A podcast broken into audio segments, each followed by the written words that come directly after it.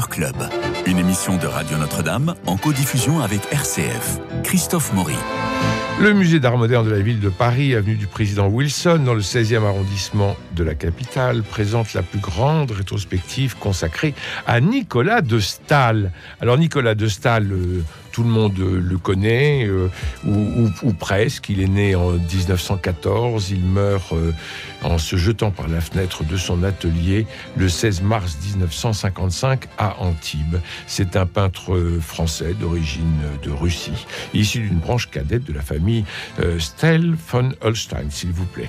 Alors, vous avez vu cette émission, Mélina de Courcy, Stéphane Covio, Guillaume Sébastien, bonjour à tous les trois. Bonjour, Christophe. C'est une exposition incroyable euh, qui est présentée de façon chronologique, de sorte qu'on assiste à l'émergence puis à l'invasion de la couleur. Je parle sous votre contrôle. Et on commence de façon très sombre et sobre et on finit dans la lumière de la Sicile, dans Agrigente. J'étais frappé par ces paysages annoncés sur, sur le terrain, quatre bandes et deux, euh, et deux carrés de jaune, de rouge que côtoie l'orange. J'ai aimé les fleurs grises, vraie création picturale, car la nature n'en a jamais produite.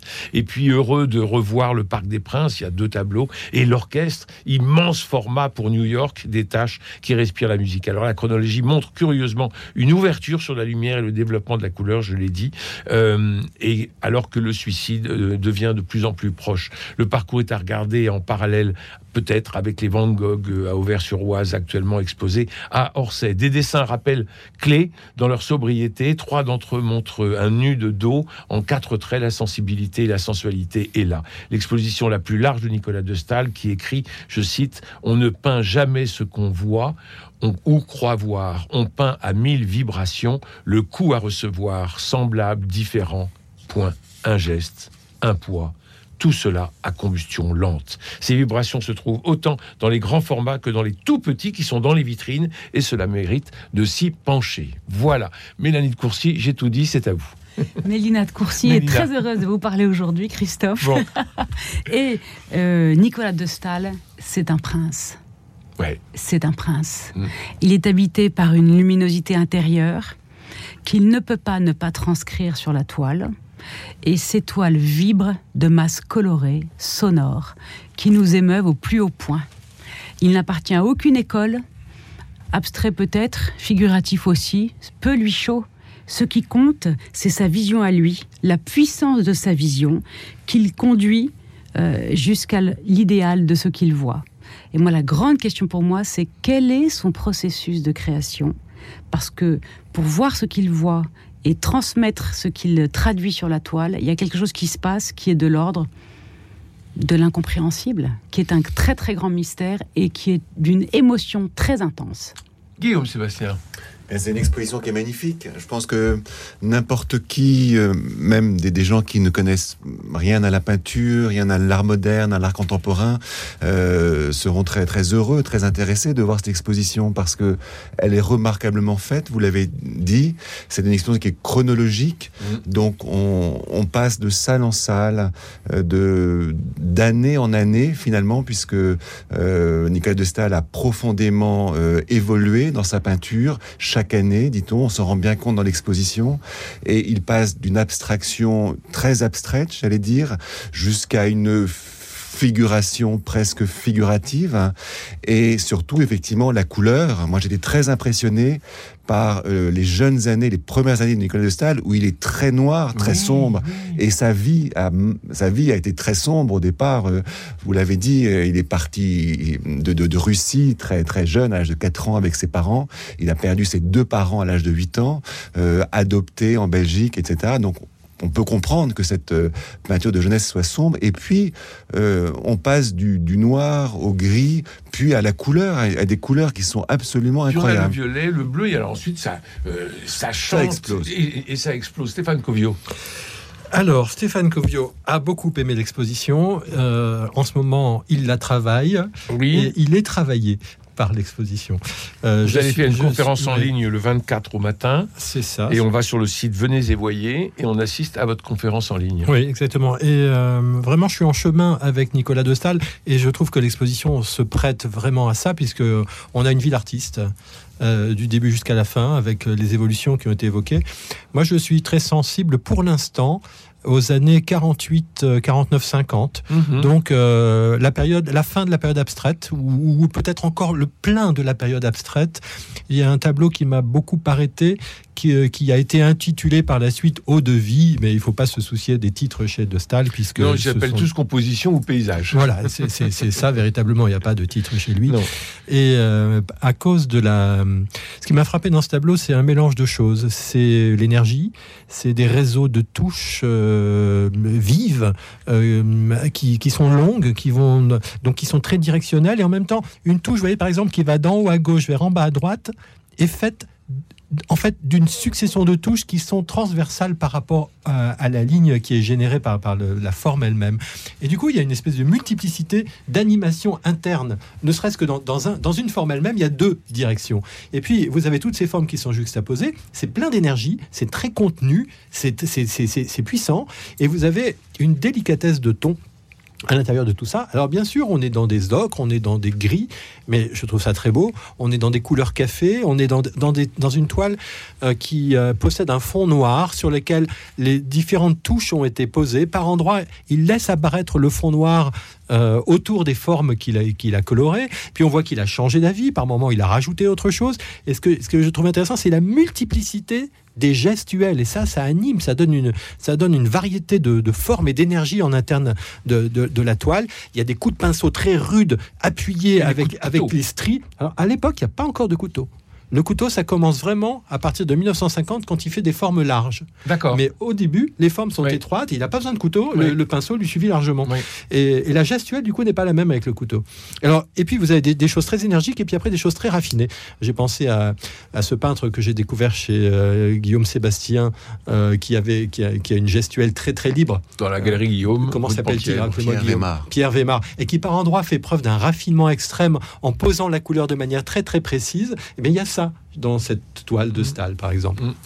Puisqu'on rentre dans les détails, mais Mélina de Courcy, vous avez une toile que vous voulez nous, nous commenter. Oui, je voudrais m'arrêter sur la délicatesse des couleurs dont parlait Stéphane, parce mmh. que très honnêtement, moi je pensais à Velasquez, à beaucoup, beaucoup de moments de, de, de ah, cette oui. première période.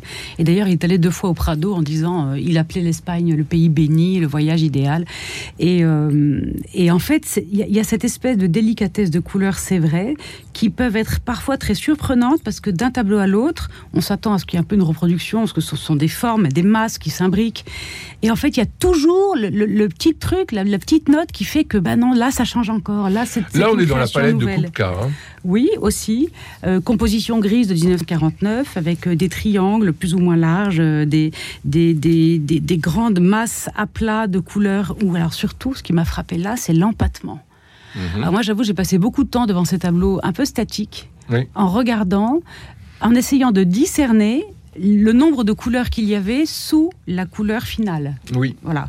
Et alors, il y, y, y, a des couches invraisemblable. Mm. Mais c'est vraiment un empattement, mais c'est extraordinaire. D'ailleurs, euh, quand on lit un peu ses écrits et les lettres qu'il qu écrit notamment à, à, sa femme et à sa fille, il dit il me faut du fric, vis vite pour la couleur, il me faut du fric, il me faut du fric, parce qu'en fait, il dépensait tellement en matériel. Voilà. Et ça, c'est très impressionnant de voir qu'il y a cette, cette espèce de recherche de la couleur de quelque chose qui va finalement jaillir, mais qui n'est pas du premier jet, et, qui est un lent travail de maturation, de composition, euh, pour quelque chose qui est, mais, qui, est une vibration colorée, mais c'est extraordinaire. Alors c'est vrai pour composition grise, c'est vrai pour Eau de vie dont parlait euh, Stéphane, et c'est vrai pour une autre composition 1949 qui est d'un plus petit format, et où là on a toujours ce travail sur le gris, cette teinte de vert un peu anis, et tout à coup le rouge qui émerge. Alors que dans le tableau d'à côté, c'est un vert anis presque jaune, et en fait c'est touches-là, elles font chanter, elles font chanter, ça vibre. Mm. Et donc, on est emporté, on est emporté. Et la couleur joue un rôle dans cet art qui est un art abstrait. On, on, ne sait pas ce qu'il a voulu représenter, mais ça nous est complètement égal. Ça ne représente rien, ça. Non, mais ce, si. Dans celui si, dont si. vous parlez. Oui. Dans les vibrations. Dans les, dans les... Ces vibrations représentent pour nous quelque chose qui est d'une sonorité complètement intérieure et qui nous, Oui, qui voilà, nous, Je vous dis, je vous dis qui pas nous la vi- parle. Je vous dis pas la parle. visite de Mélina de Non, non, à l'exposition Rothko à propos de vibrations. Ça va être quelque chose. Euh, Ouais, ouais, Guillaume, Sébastien. Oui, alors moi, il y a beaucoup de- d'articles qui, qui sont écrits à propos de cette exposition et j'étais euh, assez étonné de voir qu'on on parlait beaucoup de euh, d'un débat entre l'abstraction et la figuration. Nicolas de Staël est-il abstrait, est-il plutôt figuratif? Il est au-delà de la question. Alors, Nicolas de Staël était très, sans doute très théoricien. Il a beaucoup écrit sur la peinture. C'était un très grand travailleur. Mhm. Il a beaucoup parlé, il avait des marchands, c'était un grand professionnel. Mais je, je- moi, j'ai vraiment visité cette expo avec d'abord du plaisir, Oui. plutôt que de, de- de chercher Une à, promenade. D'abord à- une à promenade. théoriser une promenade. Absolument. Et, et- et- et encore une fois, vraiment, l'exposition est, est remarquable. On, on y prend un infini plaisir à voir ce, cette évolution de, de l'œuvre de Nicolas de. Cette, je trouve qu'on, même en, en passant euh, d'une salle à une autre, plusieurs fois, je me dis, mais c'est, incroyable. Il y a vraiment un plaisir pour l'œil qui, se, qui se dégage. Donc, je- et, et- et surtout, cette œuvre est intimement liée à la vie de Nicolas de Staël. J'ai- C'est une très bonne idée. Au milieu de l'exposition, il y a un film qui est présenté. On voit Nicolas de Staël. Il est question de, de ces femmes qui ont été très importantes euh, dans sa vie, de ses voyages, parce que c'était un, un grand voyageur. Donc, on sent vraiment que c'est une, une œuvre qui est euh, euh, intimement liée à sa vie, plus qu'à une, une théorie qui euh, euh, le rattacherait à la- à l'abstraction, à la figuration, Mais vous ou à avez, un entre-deux. vous avez tout à fait raison de- de- d'insister là-dessus, parce qu'il est Nicolas de Staël, point. Et c'est ça qui est absolument euh, euh, bouleversant. Et, et comme vous le disiez, euh, Mélina, c'est un prince. Euh, Stéphane Quand il a, quand son- la première fois qu'un de ses tableaux a été acheté par le musée d'art moderne, c'est le, le- le patron du musée d'art moderne était Bernard Dorival à l'époque. Euh, Stahl a dit euh, ne m'accrochez pas avec le gang de l'abstraction avant. voilà, il voulait être en marge du- de- du- d'une idéologie de l'abstraction. Alors moi, il y a, euh, toujours pour rester dans cette année 1950, qui pour moi est vraiment une année euh, forte, euh, il y a des tableaux qui sont exposés à côté des œuvres préparatoires, et notamment d'aquarelles. Mhm. Et ça, je trouve ça euh, ex- une excellente idée. Les aquarelles sont sidérantes de beauté, euh, toutes simples, euh, parfois uniquement des gris, avec quelques traits. Et en fait, ce sont des œuvres à part entière. Euh, elles tiennent la route à 100%, pas du tout comme exercice préparatoire, mais ce- véritablement. Et ce qui m'a frappé, c'est la différence radicale, radicale entre l'effet de l'aquarelle provoqué sur l'œil du spectateur et l'effet du tableau final, puisque en fait l'aquarelle ça joue sur la transparence. On a, on a des délicatesses de, de, de- comment dire de, de tons qui changent au fur et à mesure que l'eau pénètre dans le papier. On a de la lumière, on a de la légèreté. Et quand on passe et on a beaucoup de vide. Et quand on passe à l'œuvre qui a été réalisée à partir de l'aquarelle en question, comme, premier jet, on a au contraire quelque chose qui est rempli. On a une matière couvrante. On ne voit plus les lignes. On ne voit que des masses qui, se, jouent les unes à côté des autres. Donc ce sont deux effets radicalement différents et les deux sont, euh, et l'un et l'autre, euh, de très haute volée, de très haute tenue. Euh, Mélina, vous aviez une autre toile à nous proposer. Oui, ce qui m'a intéressé aussi, c'est de voir comment il s'est très vite confronté au grand format, par exemple avec. Très- euh, Très grand format. Mais ça, alors- c'est après son voyage, après Oui. son voyage aux États-Unis, hein, où là, il voit tout en grand. Voilà. Mais dans un premier temps, jusqu'en 1900 enfin, vers 1950, justement, avant de partir aux États-Unis pour sa première exposition de 1953, il, euh, il peint déjà les grands formats. Par exemple, grande composition bleue, c'est quand même 2 mètres sur 1 mètre 50. Superbe tableau. C'est un tableau avec des grandes formes géométriques plutôt dans les noirs, surmonté de deux rectangles plutôt dans les blancs, avec à droite des grands aplats plutôt dans les aubergines et un peu de bleu en haut. Et je me suis dit, mais c'est extraordinaire. Cette grande composition bleue qui a moins de 20% de bleu, je la vois bleue. Mhm. Elle n'est pas bleue. Non. Voilà, ça c'est inouï. Et donc ce travail sur la couleur là, mais, mais quel plaisir de, de- de circuler au milieu de ces œuvres. On s'arrête devant chacune. Mmh. Aucune n'est inférieure à l'autre, que ce soit le format petit ou grand, la composition, la gamme colorée, euh, les notes de couleurs qui font chanter, une teinte peut-être plus, plus, plus terne ou plus sourde. Mais il y a un talent, mais c'est c'est puissant, mais c'est c'est vraiment extraordinaire. Ce que dit Mélina sur les couleurs, c'est-à-dire qu'il y a beaucoup de recouvrements, et puis il y a parfois des recouvrements très fins Oui. qui laissent vraiment euh, apparaître des transparences. Oui, et on puis voit il y a des toile, hein. bordures, et il y a des toile. bordures aussi. Enfin, c'est très riche euh, chromatiquement parlant. Alors, grand format, effectivement, grand format que lui réclame son, son marchand américain, euh, à un moment où d'ailleurs les affaires marchent bien pour Nicolas de mmh. Stahl, il, devient, il devient riche, mais aussi, ça c'est une, une grande découverte de l'exposition. Il y a eu une exposition sur Nicolas de Stahl il y a 20 ans au Centre Pompidou, mmh. que j'avais vu, qui était très, très importante. Et dans cette exposition, une grande découverte, ce sont les petits formats.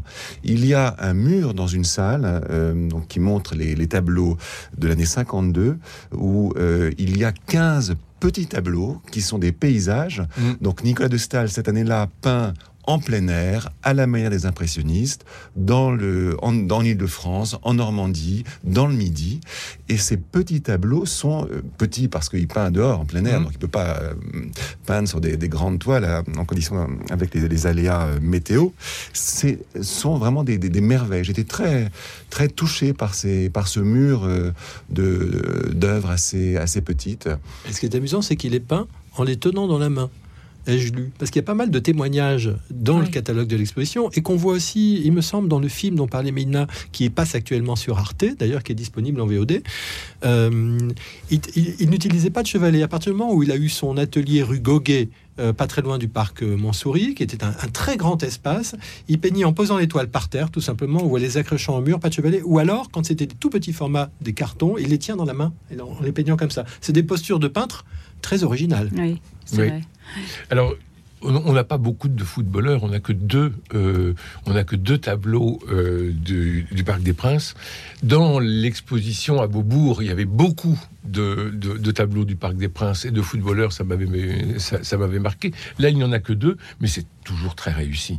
Il, a, il va avoir un coup de foudre en allant euh, assister à un match de foot au Parc des Princes, et de ce coup de foudre, de ce coup de foudre enthousiaste, parce qu'il n'était pas du tout fouteux au départ, euh, il va faire toute cette série de tableaux qui est assez prodigieuse, il faut le dire.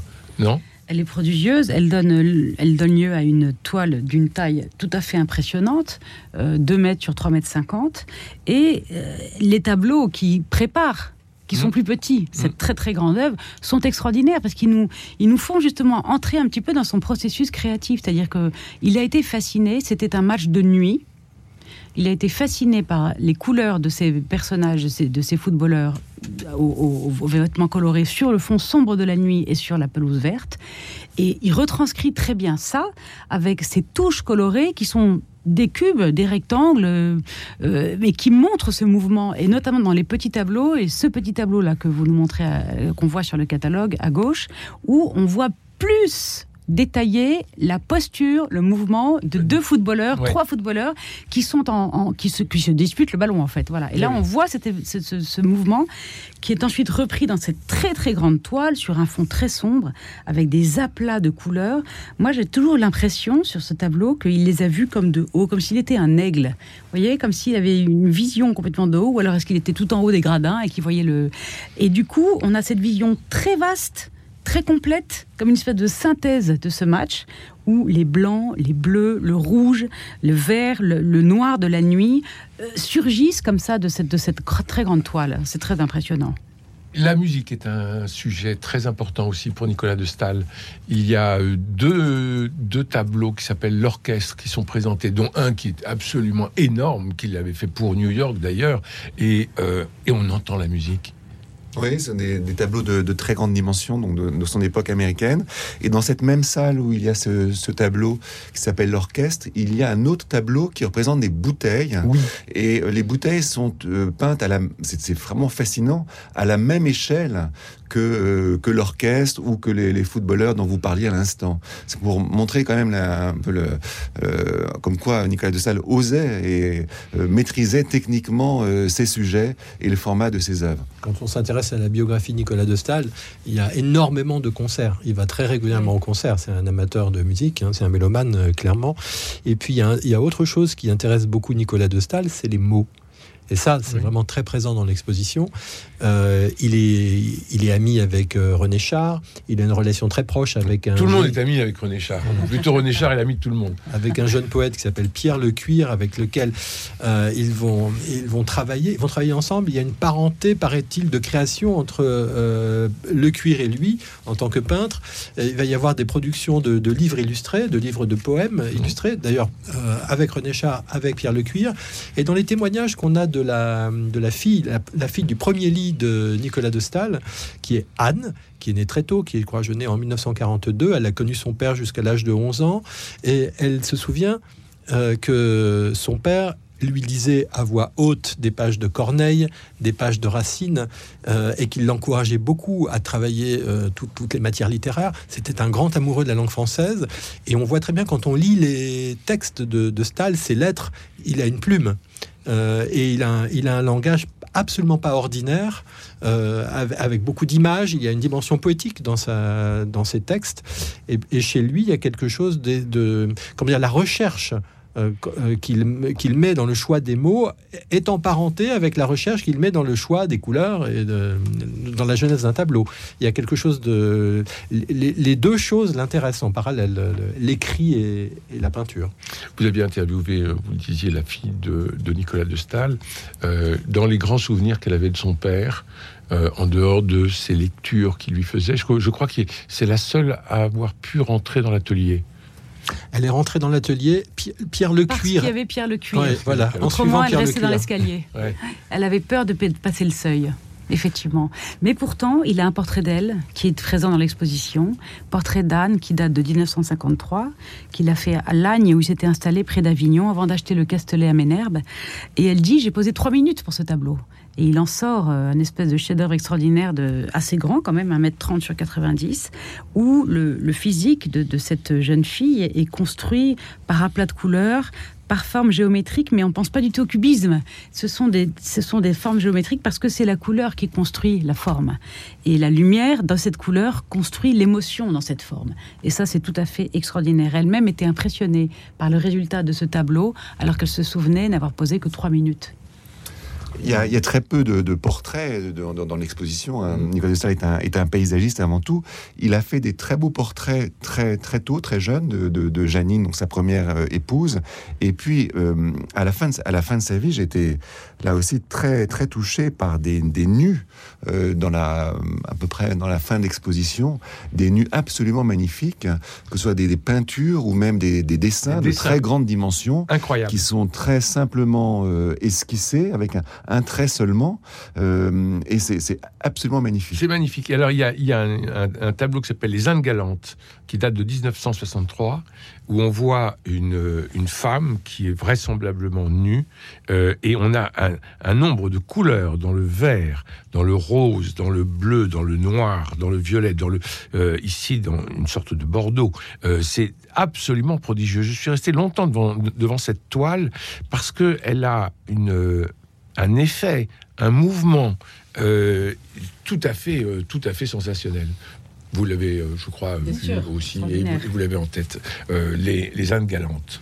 Alors après, il est parti en Italie. Ça, c'était quand même la grande aventure, puisque il a appris à conduire en trois jours. Il a acheté une camionnette, il a mis tout le monde dedans, sa, sa, femme et sa maîtresse d'ailleurs. Mhm. Voilà.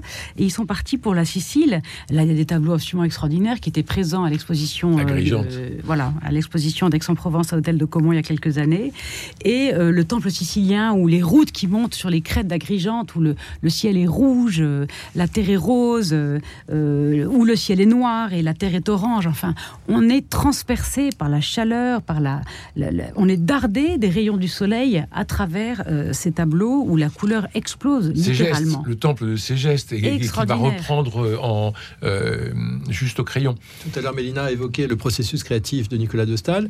Pendant le séjour en Sicile, il ne fait que dessiner. Il dessine au feutre il remplit des carnets et euh, c'est quand il est à Ménherbe, après qu'il a le, un, beau castelet qu'il a acheté euh, dans la région de, enfin dans le sud de la France, c'est là qu'il va commencer à peindre. Et on rejoint la phrase avec laquelle vous avez commencé l'émission, c'est-à-dire que il ne peint pas ce qu'il voit ou ce qu'il croit voir, mais à mille vibrations le coup reçu. C'est-à-dire, mm. il faut attendre que le coup soit reçu et qu'après des choses émergent et, et exigent d'être exprimées. Et c'est voilà comment il travaille. Et c'est ce coup que nous recevons en regardant, euh, en regardant l'étoile. Vous parliez de vibration, euh, Mélina de Courcy, mais on, la ressent très, euh, très physiquement.